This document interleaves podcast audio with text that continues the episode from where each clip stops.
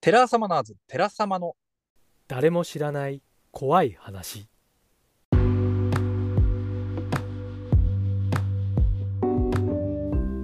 テラサマナーズ誰も知らない怖い話。夕暮れ会議ソロ会でございます。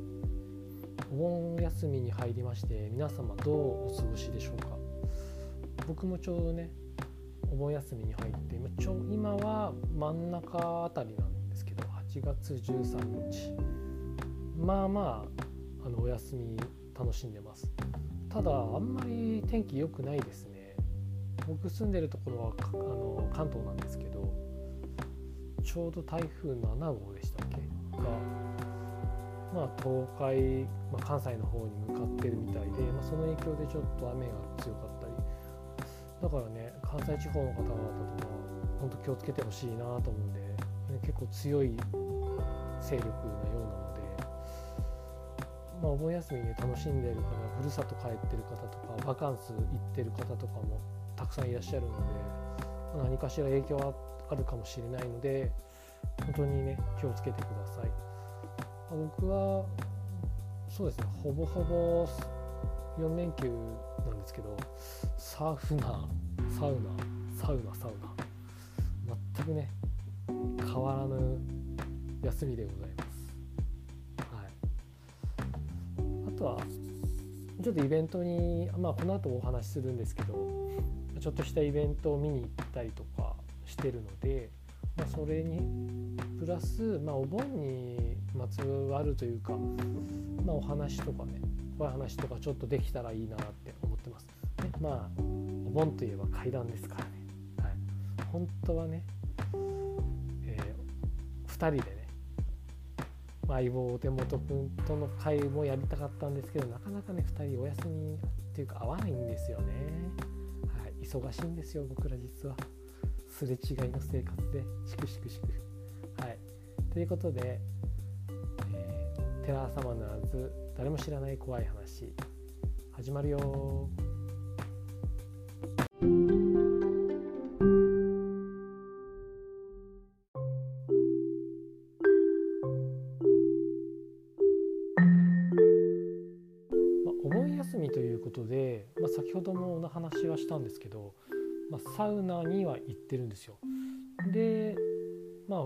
初日ちょうど、まあ、土曜日昨日なんですけど今日ねあの8月13日の、ま、日曜日の夜だんですけど土曜日にちょうどあるイベントに行きましてでそのイベントっていうのがえー、事故物件住みます芸人の松原谷さんですね。谷さんが、えー、本をね出して、えー、怖い話 怖い失礼しました 怖い食べ物っていうねタイトルでまあ夏前ぐらいに出版であの発売されたんですけどでそのトークイベントっていうことでちょっと見に行ったんですよ。僕も買ってでその場所が実はねほんとね奇遇というかままあいろいろ縁があってなんですけど僕らが寺様でやる来月9月16日にやるイベントと同じ会場川崎駅の書店の有林堂さんで、まあ、行うってことでどんな感じなのかなと思ってまあ、見に行ったんですけど僕らも同じその場所でやるのでね、まあ、ちょうどねそうですね、まあ、結構な人数やはり集まってらしてお客さんとかでもう満席だったんですけど、まあ、元からあの事前に本を購入した方に、ま、整理券を配るっていう形だったので、まあ、僕その事前にそういう話はあのお伺いしてたので、まあ、買いに行って、まあ、見てたんですけどまあね面白かったですね本当に。まあ、トークイベントで、まあ、通りすがりの方々も、まあ、立ち見で見ることもできるような形だったんですけど、まあ、終始ね盛り上がって本当にお話も面白くて、まあ、勉強になりましたわ。うんまあね、内容はねあの深くは言えないんですけど、まあ、前半そうですねプロジェクターを使ったまあ、心霊写真、まあ、お盆っていうことでっていうこと話でまあね心霊写真ですよねって谷さんがお話をしててそれをまあ観客の僕らが見るという形で、まあ、結構怖いね。写真とかもご用意してもらって、まあ、と特にね印象に残ったのはもうちょっと海辺の写真でしたね。まあ、これはねもしかしたら何かしらのあのやつで谷さんが出すかもしれないんで僕はねただただ見てただけなんで詳しくは言えないんですけど。すいません。とってもね面白かったです後半は発売された書籍とかあとは紹介できてなかった内容を、まあ、お話ししてくださるって形でどれもねこ食べ物にまつわるっていうことで、まあ、興味深いお話ちょっと SF チックな内容も入ったりとかね、まあ、階段とはちょっと違かったりとかもあったんですけど、ま、どれもこれも面白い話で楽しかったですね。だからねすごいねすごい全然イベントとは関係ないんですけど僕らが座ってる隣にまあフリフリーの、まあ、誰でも座れるようなベンチがあったんですよ。でそこにあのまあ70代ぐらいの男性2人座ってらっしゃったんですけどそれがさ双子だったんですねそれ最初に気づいたのはそのイベント中にこうやって見ててちらっとこう横向いたらなんかね同じ柄着てる男性いるなと思ってパッて見たらまだもうそに一卵性ソーセージでもう瓜二つなんですよ。で同じ格好で同じバッグ帽子持っててでなんかなんかお揃いで何て言うんですかね。70ぐらい過ぎてこうやってお揃いで、ね、同じ格好して双子でって珍しいなと思って見てたんですけど、まあ、僕の見間違いかどうか分かんないんですけど全く2人とね同じようなずっと動きしててなんだかね途中そっちの方気になっちゃって。でイベント最終盤になったらやっぱ同時にフッて立ち上がってで同じようにスーって隣同士で歩きながら出てったんですけどあれあの双子のおじいさんたち何だったんだろうって不思議に思いましたね面白かった まあちょっと脱線しましたがで僕も、まあ、以前ね寺様のポッドキャストでも話したようにネギ階段的なものもあったんでやっぱねちょっと近いようなお話もあったんですよ。うん、谷さんのお話にも。だからやっぱり食べ物のお化けとか何かってあんるのかなって思って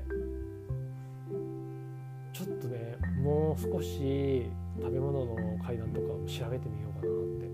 思いました。うんで1個ねサプライズがあったんですよ。あの後半まあお客様とのその質問コーナーがって僕も勇気出して手あげよう手あげようってずっと待ってたんですけど、まあ、いかんせん小心者なのでもうね他の方々が手あげるとのにこと負けちゃって結局僕質問できなかったんですけど もっと堂々としろって話なんですけどそしたら最後あのちょっといや谷さんが「ちょっとあの話脱線するんですけど」って言ってくれ言っててどうなんだろうと思ったらあのあの、まあ、本名、まあ、言えないんですけどその名字。突然その僕の名字をこう言谷さんが言ったんですね。まるさんいますか?」っつって。で僕当然ね自分じゃないと思ってたんですよ。だからもうじじーっとしてたらあの作家やってる？って言われたんでえ？っと思ってあ自分かな？と思ってあまあ、えな何度かお会いしたことあるので「あはい」って言ったら「いやちょっとこっち来てください」って言ってあの壇上に上げてもらいましてあの紹介してくれてお客さん会場のお客様に。もうねすごいサプライズでびっくりしていろいろ紹介してくれて、ね、怪談作家やっててペンネームも、まあ、お伝えしてくれてよまあ、よかったらこのお店にも多分あると思うのでみたいな形で紹介してくださって。もうちょっと感動で震えつつ非常にまさか呼ばれるとは思ってなかったのでもうテンパりまくっちゃって本当に。わーわーわーってしてて時間みたいに。何言ってるか覚えてないんですよね、まあ、とりあえず自分のね紹介だけしてでね他の皆さんね当然その谷さんを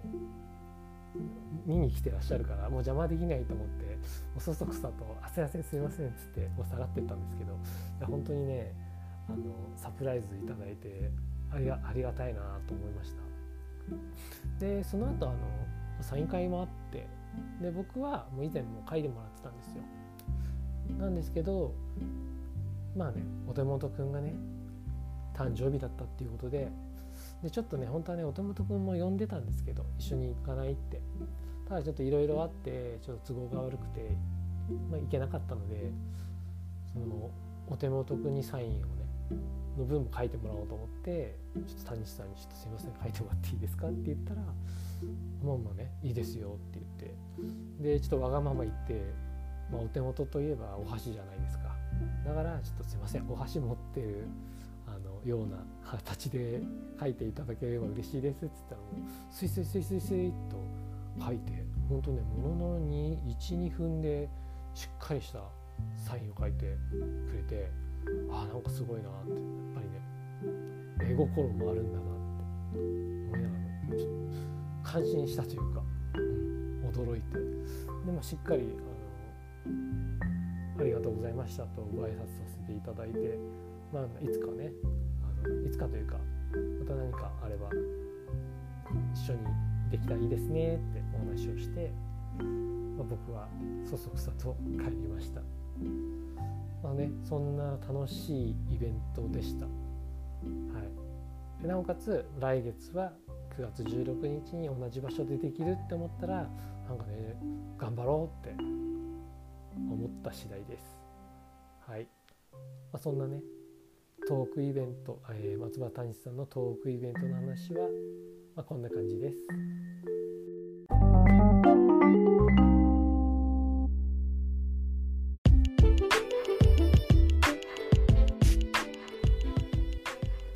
休みを、あの2日目目の休みですね、まあ、サウナ行く、ま、行ったとか行った後にちょっと、まあ、取材ある場所に取材に行ったんですけど、まあ、それが、まあ、結構古めのラブホテルだったんです。で、まあ、どうやらちょっと会議があるっていうことで、まあ、紹介してくれたというか、まあ、教えてくれた方がいたのでちょっと見に行ったんですよ。で、まあ、お目当てのその部屋っていうのがちょうど空き室になってましてまあちょっと見に行ったんですけど、まあ、これはちょっとその会っていうのはあまり、まあ、後々書いてちょっとお伝えしたいっていうものがあるのでここではちょっと言えないんですけど同行まず同行してたのが、まあ男の後輩だったんですけど。だからねちょっとねあの気まずい空気になって男2人でふーっと入ってちょっとねこのボロ選ぶボタン確実にちょっとこう男性カップルみたいな空気になって気まずいなとか思いながらだけどねこんなのねどうせ一期一会だから関係ないでしょみたいな、まあ、感じにも入ってって。で入って、まあ、もまあまあ気持ち悪い部屋だったんですよ本当に、うん、噂通りの本当に気持ち悪い部屋で。で、まあ、築こあだいぶなるのかな、うん、かなり古いあの建物なんですね。で当然施設はそこそこ綺麗なんですよ古くても。ただ、ところどころまあ、一般的に言うの、まあ、言うほど僕もそのラブホテルっていうものに詳しくはないんですけどちょっとこう薄暗くて、まあ、静かでなんかちょっと閑散としたまあ空気ではあったんですけどドア開けた瞬間にまあ普通のワンルームでだったんですけど空気がね一気に変わったんですよね。その薄気味悪い空気っていうんです当然窓はなくて窓はなかったんですね。窓もなくてただあのダブルのベッドにテレビとあとそうですねまあ普通の備品、まあ、冷蔵庫的なものとかあってでまあ風呂ユニユニットバスだユニットバスってまあけどやっぱ気持ち悪くてなんかもう後輩ともこれちょっとやっぱ気持ち悪いねって言ってでねと,、まあ、とにかくね臭さとタバコ臭さがすごくて僕結構あの喘息持ちなんですよ。重度の。マスクもしてたんですけどこんな折れるぐらいのそのカビの臭さで目と鼻との喉が一気にやられてそんな長く入れないなと思って。そのなんかまあ一応簡易的なもののそのその部分をいろいろ見てあこれのことかなっていうのを見て結構広い範囲なんですよ。広い範囲なんですけど多分これのことだっつって、まあ、写真は撮らない方がいいっていう話を、まあ、の特定されちゃうんであれなんですけど見てあこれがこういったものになるのかっていうことで終わったんですけどまあ後半ねもうぜいぜいぜいぜい言いながらひいひい言いながらもう出てってもう後輩にこうなんていうんですかこう肩を借りるぐらいの感じで出てって。でまあ外出て、まあ、いい空気吸ってちょっとだいぶちょっと落ち着いたんですけど。けどねやっぱね行った後輩もすごい鈍感な男なんですよ。で行ったのはそうですね入ったのも本当に30分だったんですけどやっぱね気持ち悪かった。入った瞬間に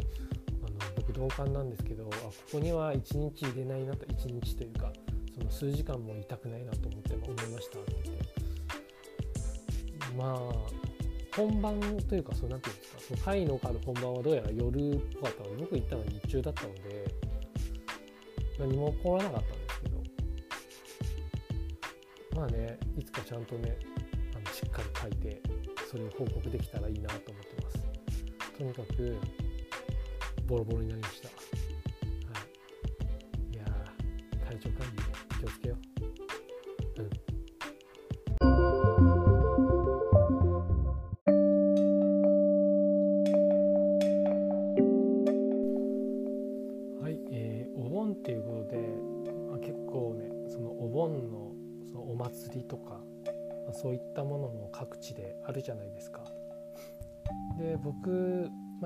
というか、まあ、両親の田舎が沖縄なんですけど、まあ、結構ね頻繁に、まあ、小さい時とかも遊びに行ってたんですよ。で今ここ最近はそのコロナ禍になってから行く行く機会がまあぐんと減ったんですけど、まあ、ちょっとこれは怖い話というか、まあ、不思議な話とこれは人コアに入るのかなかもしれないんですけどこれあの、まあ、る女性から聞いたんですよ。で沖縄の方なんですけど結構ねあのその、まあ、山の方に住んでる方で、まあ、村的な集落的なもう今はまあちゃんとしたあれなんですけど町内みたいな感じになってるんですけどまあまあくくりとしてはその村だったんですって当時ね30年ぐらい前なのかな。で、まあ、夏になると、まあ、知ってる方もいると思うんですけどエイサーって沖縄の、まあ、盆踊りみたいなもんですね。その旧盆をこう旧盆に踊るねお祭りみたいなものなんですけど、まあ、そういったものがこう開催されるってでまあね村の人たちがこう一軒一軒こう踊りながら回っていく時があったっていうんです。でその、まあ、女性、まあまあ、A さんってこと方にしてみましょうか。A さんという方がまあちっちゃい時に、まあ、結構ひ、まあ、実家？実家で、まあ、結構かなり広い庭でそうですね。ちょっと裕福な家庭だったみたいででそこにこう皆さんこう集まって、まあ、踊ったりとかしてでね、まあ、やっぱビール飲んだりとかちょっとしたこうなんていうんですかねその集会みたいな感じで毎年やってたっていうんですよ。ちょやっぱ楽しいじゃないですか。そういったものにぎわうっていうのは。で子供ながらに楽しいなと思って、まあ、夜そのエイサー的な音楽とかが流れながらそれを見たりとか庭でね。でお肉とか食べたりとかして。でその集落の、まあ、ちっちゃいね自分と同じの同年代の子たちとか集まって、まあ、遊んでたって言うんですね夜、まあ、大人たちの目の前で。わーわー楽しんでて。でそのある女の子同じ同じね年代の女の子同じ場所に住んでる。その子が見たことないね男の人と喋ってたらしいんですね。であれ誰と喋ってんだろうって思った。そしてよくよく顔見ても見たことないって言うんですよ。だいたい20代ぐらいでまあ本当に若めの方だったって言って。やっぱりねその村みたいなもんだからさみんな顔見知りなんですって。だから初めて見る顔だけどもしかしたら何て言うんですか他のね隣近所で遠くに行ってる人が、まあ、息子さんとかねそういった人が戻ってきてるのかなと思って見てて。でそうこうしてると大人たちはね全然気にしないで盛り上がっちゃって。ただただ A さんだけは気になってそれを見ててで声かけなきゃって思ったの。で2人で喋ってるの。そしたらねおもむろにその2人が手つないで外出たって言うんですよ。で気になっちゃってその A さんもそう友達ちょっと上のお姉さんに言ってなんかでなんとかちゃん出てっちゃったんだけどって言ってえどうしたんだろうって言ってバーって見て庭庭というか門を出てパッて見たらその子が抱えられてその男の人に走って逃げようとしてたって。でもうびっくりして大声でその A さんもわーわーわーわーしゃべ叫んで。そしたら大人も気づいてバーって来てでそのね抱えられた女の子ももう結構こうわーわーって体をね暴れてでそれがねなんとか手から離れてそのね男の人を茂みの中に消えてったって言うんですよ。真っ暗闇の中から中に。でその後大騒ぎで「誰だ誰だ」って。でその特徴を言ってもそのね大人たち、ね、見たことないしこんなね若い男ぐらい知らないよってけど誰もね大人たち気づかなかったって言うんですよ。けどみんなね見てるのよ。その A さんとかね。その一緒にねそれを連れ去られそうになった女の子を見たそのお姉さんもね。多分ね注意力散漫で大人たちが多分見てなかっただけなんだろうけど結局その後大騒ぎになって騒がし回ったらしいんですけど。その男をね若い男茂みの中に入ってった。けどね結局ね見つからずじまいだったんだって。だから誰だったんだろうねって。一コアに入るんでしょうけど。今でもね A さん怖かったってそれを見ててね。終始その男のね人がねにこやかに笑ってたって。だからな何を目的にその子を連れ去ろうとしたのか。こ怖いことで今今の時代もあるようなお話なんですけど怖いなと思いました。でこれまた別なんですけどこれ僕の体験全然怖くない、うん、これは。不思議な話ではあるんですけどちょうどね僕もその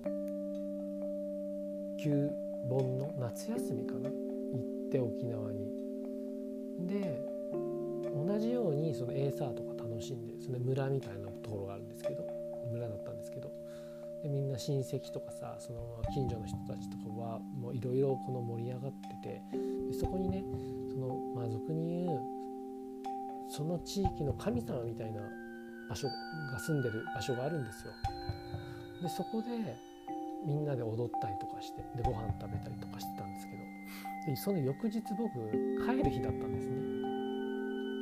本土の方に。で、まあ、寂しい感じでまあそのじいさんばあさんの家を出て。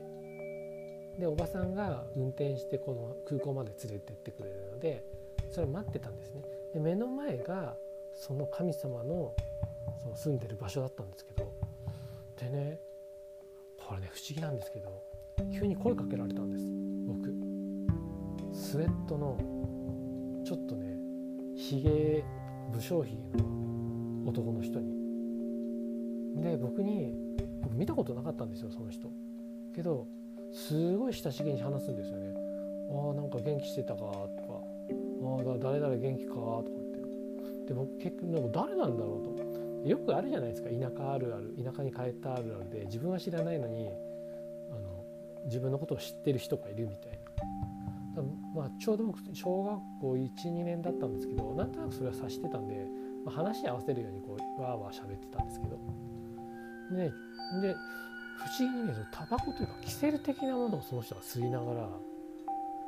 若いんですよ。30代ぐらいだったと思う。僕にねこうねスウェットの中からそのお金取り出して僕に渡したんですよね。これあの美味しいもの食べなさいっつって。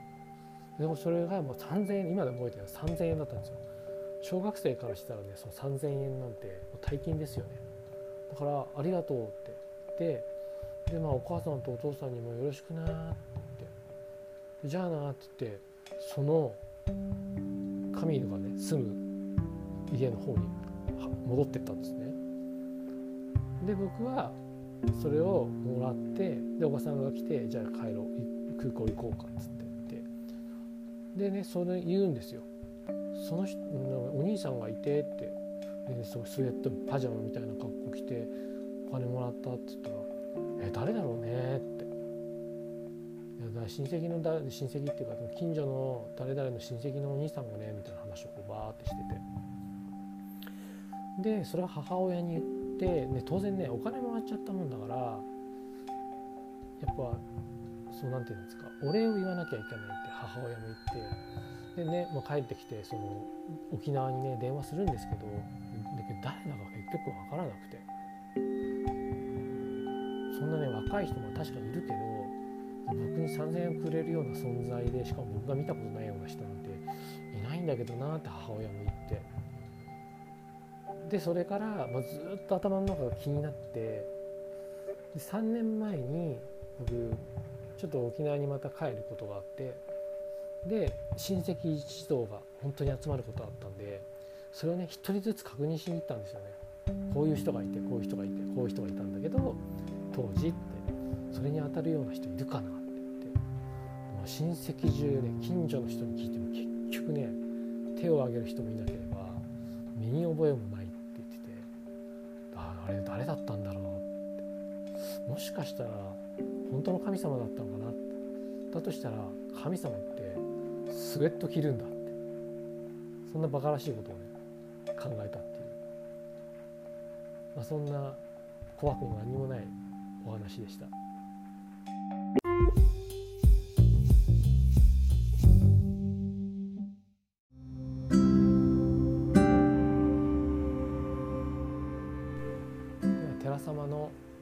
知らない怖い話ソロ会夕暮れかゆ会本日もねそろそろ終了に近づいてまいりました、まあ、だいぶそのフリートーク的なものも慣れてきた気はします。うん。ただねやっぱり30分ぐらいが限界かな。テーマは絞ってるんですけどね。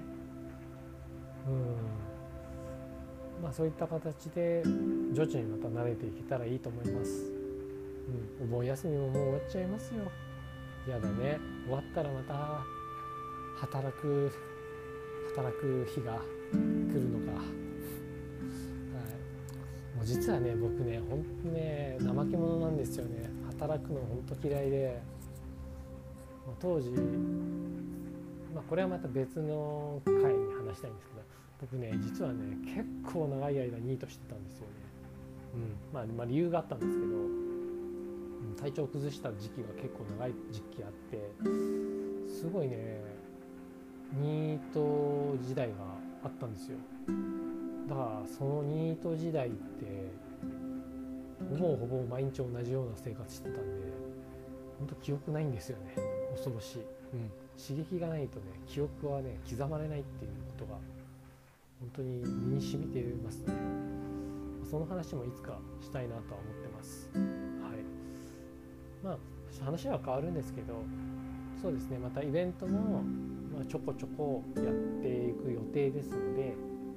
あの寺様の、まあ、ポッドキャストなりツイッターなりでちょこちょこ告知はさせていただきます。あとあの実はね僕ね知らないかもしれないんですけど弟と朗読動画やってるんですよ、はい、夕暮れ階段っていう。これまた別の番宣になっちゃうんですけど。今ほとんど僕もう手離れちゃって弟一人でやってます。朗読とあと編集も全て弟がやるようになっててで基本はあの僕の作品を読んでくれてるんですけどまあ僕のねその何て言うんですか作品がねどんどんどんどんこう消費されてって弟に。もうだいぶねなくなってしまったので最近は弟が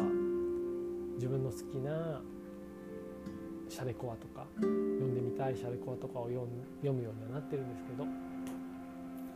まあ、地道にね全然再生数は伸びないんですけど まあねあのそれが趣味だって言ってるんで弟もキャッキャキャッキャやりながらねやってますよ、うん、なのでぜひね皆さんポッドキャスト聞いてる方 YouTube で「夕暮れ階段」っていうね検索してくださいそして弟のために登録してあげてください。コメントもしてあげてください。それがモチベーションにつながるそうです。はい、